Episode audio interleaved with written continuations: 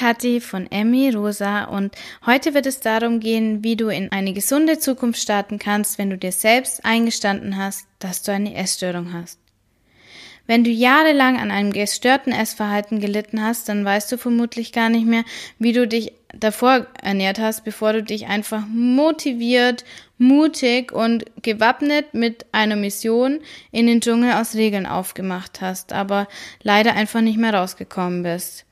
Du hast dich auf deiner Mission verlaufen und dabei selbst verloren. Deine Mission, möglichst viel abzunehmen, um endlich gut genug zu sein, ist gescheitert. Aber sie musste scheitern, weil dein Gewicht war nie das Problem. Und wenn dein Gewicht nie das Problem war, wie soll dein Abnehmen auch die Lösung sein? Und das ist eine ganz wichtige Erkenntnis.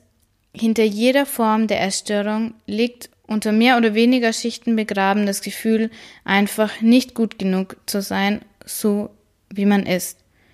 Dass du einfach glaubst, du bist nicht gut genug für diese Welt und musst dich ändern. Und selbst wenn du durch die Menschen um dich herum Bestätigung bekommst, wenn du abgenommen hast oder so, dann heilt es nie die Wunden in deinem Inneren. Aus diesen Wunden kommt nämlich das Gefühl, dass du unzulänglich bist und dass du dich verändern musst. Im Gegenteil, dein Selbstbild wird immer abhängiger davon, was andere über dein Äußeres denken. Und so läufst du immer tiefer in diesen Dschungel aus Essensregeln und Verboten. Das ist einfach so mein Bild. Diesen Dschungel, wo an jeder Ecke eine Regel steht, jeder Baum eine Regel repräsentiert und du einfach die Hoffnung hast, wenn du endlich diese Regeln befolgen kannst und dadurch möglichst dünn bist, endlich glücklich werden kannst. Du kennst diese Situation sicher. Eine Person, die dir wirklich am Herzen liegt, also eine Freundin oder dein Partner oder jemand aus deiner Familie, sagt dir, dass du wirklich heiß aussiehst. Dass du wirklich einen schönen Körper hast. Und du hörst die Worte und du weißt, du sollst dich eigentlich geschmeichelt fühlen, aber du kannst keinerlei Freude, keinerlei positives Gefühl empfinden. Und im Gegenteil, du denkst nur an diese Stellen, die du nicht ertragen kannst. An, das hört sich jetzt hart an, aber du denkst die ganze Zeit nur an dieses Fett, das du am liebsten mit einem Messer abschneiden würdest. Und du denkst, du solltest mich mal nackt sehen, dann würdest du anders denken. Und das ist ein ganz spannendes Phänomen. Das habe ich auch erst rausgefunden, dass es anscheinend wirklich nur Essgestörte kennen. Kennst du das Gefühl, wenn du da sitzt oder stehst und du dich keinen Millimeter bewegst, aber du spürst diese Stellen, die du hast. Du denkst, da ist Fett und dieses Fett ist für dich so ekelhaft und du fühlst dich selber so ekelhaft, obwohl du dich gar nicht bewegst. Und teilweise, wenn du hinfasst, ist es auch gar nicht da. Und ähm, ich habe mich paar, mit mehreren unterhalten und festgestellt, das kennen nur Personen, die ein absolut gestörtes Bild von sich selber, von ihrem Körper und von ihrem Essverhalten haben.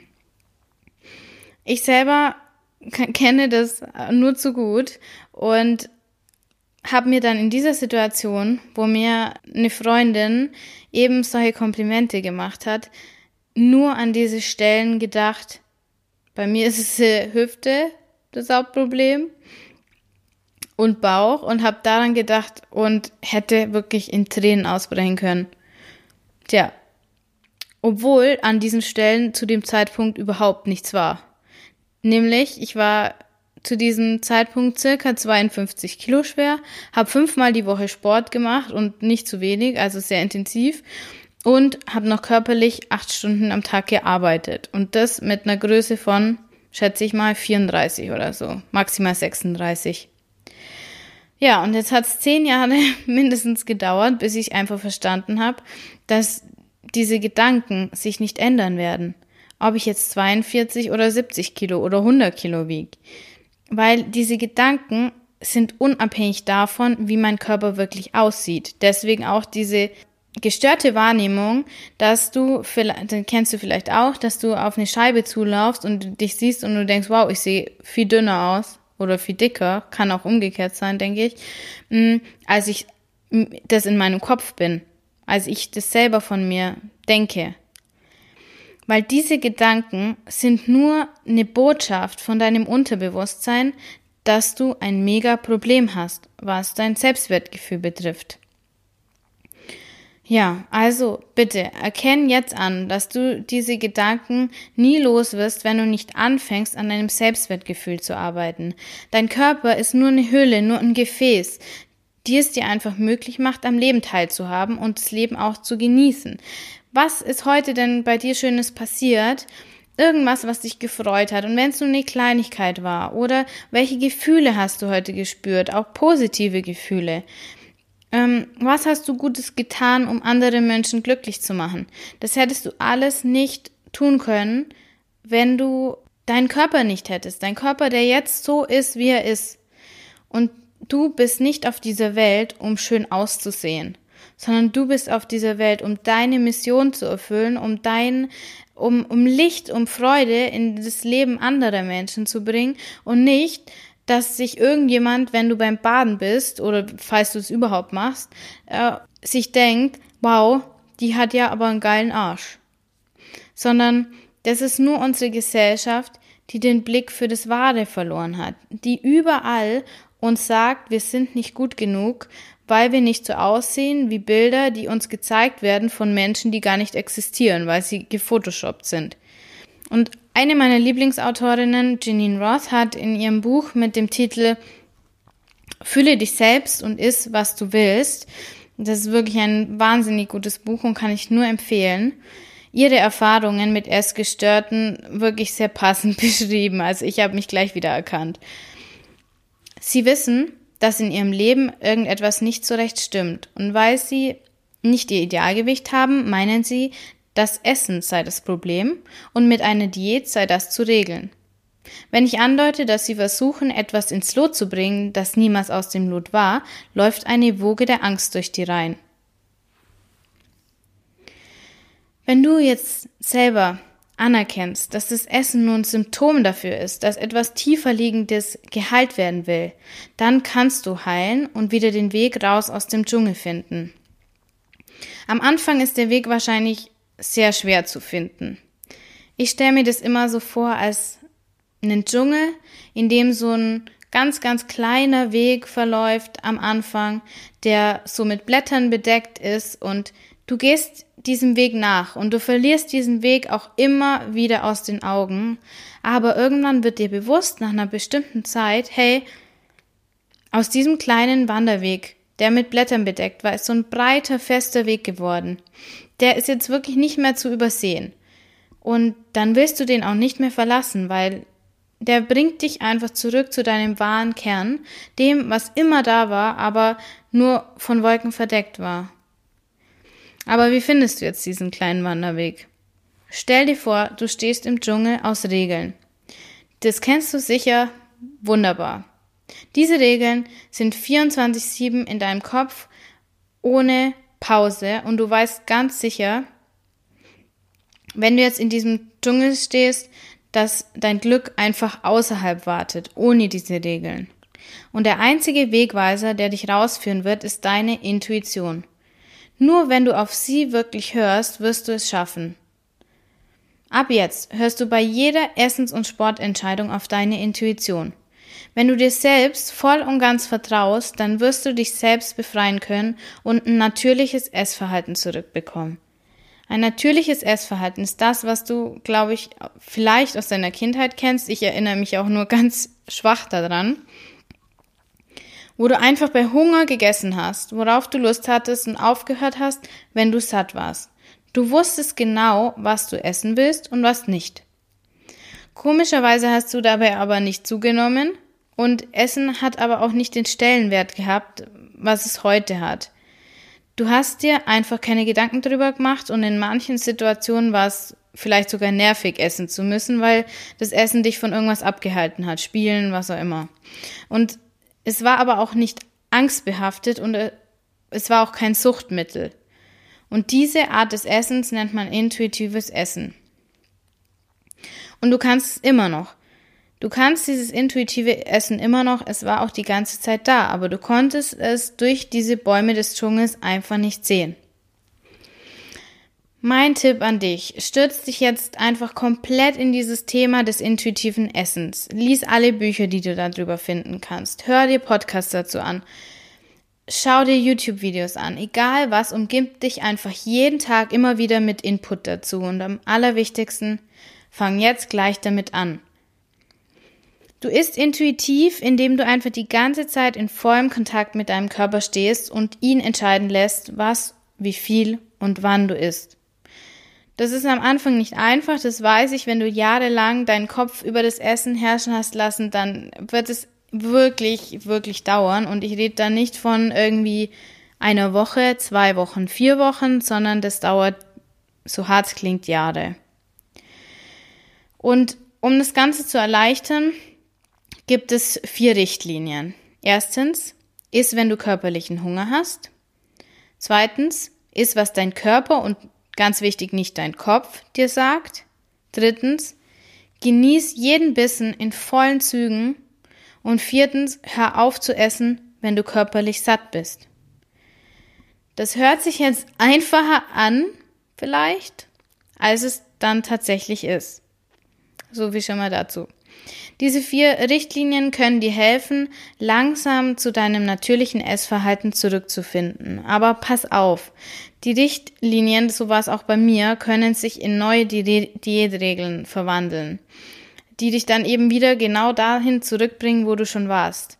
Und auf dem Gefängnis, in dem du schon warst, steht dann halt nicht mehr Low Carb oder unter 1000 Kalorien, sondern da steht dann intuitiv Essen Gefängnis.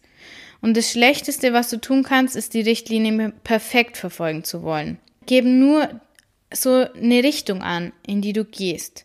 Wie bei dem Wanderweg. Der führt auch nicht die ganze Zeit geradeaus, quasi Luftlinie auf dein Ziel zu, sondern der hat Kurven, der hat Täler, der hat Berge. Du siehst vielleicht das Ende auch gar nicht, jetzt, wenn du losgehst, aber geh einfach jeden Tag immer einen Schritt weiter. Und an manchen Tagen wirst du vielleicht nur eine Richtlinie umsetzen können, an anderen sogar alle. Und es wird Wochen geben, da hast du einfach das Gefühl, du hast alles verlernt. Du hast keine Ahnung mehr, wie das geht. Du hast den Kontakt zu dir verloren. Das ist ganz normal. Und am nächsten Tag geht's auf einmal wieder bergauf und du denkst dir, wow, was ist jetzt passiert? Wieso ging es gestern nicht und heute geht's auf einmal wieder? Geh einfach immer einen Schritt weiter, wie ein Tausendfüßler, immer einen Fuß vor den anderen.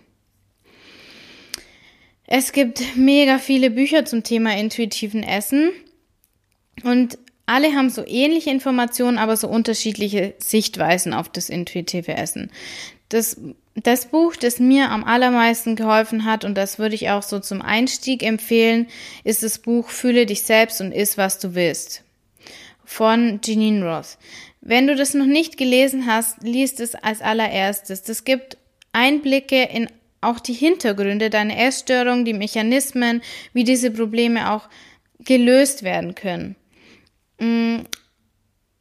Es ist ein sehr verständnisvolles Buch, und damit ist mir sehr viel klar geworden, wovon ich gedacht habe, wow, das habe ich noch nie gehört. Also das würde ich als erstes empfehlen.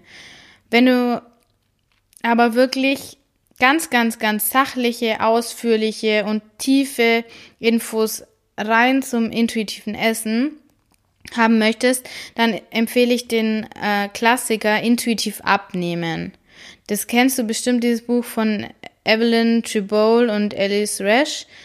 Das ist dieses rosane mit so schwarzer Schrift. Und ja, das ist sehr sachlich und sehr umfangreich, kann aber auch ein bisschen verwirren, aber ist absolut die Basis. Als drittes Buch würde ich dir das Buch mit dem Titel Essen ist nicht das Problem, wieder von Janine Roth empfehlen. Ich pack dir auf jeden Fall alle Bücher in die Show Notes und entscheide einfach selber intuitiv, welches Buch für dich jetzt momentan am besten ist. Schau dir das einfach mh, mm, bei Amazon oder im Buchladen genauer an und entscheide dann selber. Es gibt auch ein Online-Programm, bei dem man das intuitive Essen lernen kann Vielleicht kennst du das, das heißt Intuit von Mareike Awe. Ich habe es auch selber gemacht und muss sagen, die Inhalte sind wirklich super hilfreich und ich würde es grundsätzlich auf jeden Fall empfehlen. Aber, jetzt kommt das große Aber, nicht, wenn du das Gefühl hast, du steckst noch so total in der Essstörung, das ist dein erster Kontakt mit dem intuitiven Essen. Mm, ich war schon einigermaßen gefestigt, was mein Essverhalten betrifft und musste wirklich noch sehr oft aufpassen, dass ich nicht getriggert werde. Der Grund dafür ist, dass das Thema Abnehmen wirklich sehr oft im Raum steht. Vielleicht nicht im Zentrum, aber schon auf jeden Fall im Fokus. Und ich habe selber festgestellt, dass ich mich sehr schwer tue, intuitiv zu essen, wenn ich das Gefühl habe, das Abnehmen ist das Ziel. Also so, als würde mein Unterbewusstsein dann die Info kriegen, oh nein, sie wird uns wieder runterhungern, jetzt bloß schnell dagegen arbeiten. Und dann habe ich wieder den Kontakt zu mir und meiner Intuition verloren. Wenn dir das auch so gehen könnte, wovon ich ausgehe, dann solltest du erst einmal sicherer im intuitiven Essen werden und auch den Umgang mit Triggern lernen, bevor du wirklich in Betracht ziehst, das Programm zu machen. Also, ja, aber grundsätzlich, es ist zu empfehlen mit Einschränkungen. Mit dem Thema intuitiven Essen könnte man, das sage ich gleich vorab, ungefähr 100 eigenständige Podcasts füllen. Und selbst die könnten dir dann nicht das geben, was du brauchst, nämlich du brauchst einfach Erfahrung. Und die Erfahrung ist das, was dich einfach in schwierigen Situationen zurückfinden lässt und in leichten Situationen, in denen es für dich relativ gut läuft, so ein Flow-Gefühl gibt. Eine, das ist ein Gefühl, als ich beschreibe es immer so, dieses Flow-Gefühl, wenn man schon ein Stück aus der Essstörung rauskommt, das ist wie, wenn man im Schwimmbad war und dann zu Hause ist und sich ins Bett legt und eine Wärme spürt im Körper, eine, eine ruhige Zuversicht und Wärme und das ist das Flow-Gefühl, wenn man schon, ja, einfach sich in großen Schritten aus der Essstörung befreit. Und wenn du dieses Gefühl auch bekommst, dann weißt du, okay, du bist auf dem richtigen Weg. Um dir deine Erfahrung, die du auf deinem Heilungsweg machst, besser vor Augen zu führen, solltest du unbedingt ein Journal, ein Notizbuch zulegen. Kauf dir ein schönes Notizbuch und schreib immer wieder deine Gedanken und deine Gefühle auf und achte dabei bloß nicht drauf, wie die Rechtschreibung oder die Grammatik ist. Schreib einfach auf, was dir in den Kopf kommt. Es können Gedanken, Wörter, Wortfetzen sein. Also ich schreibe meistens einfach in Stichpunkten mm,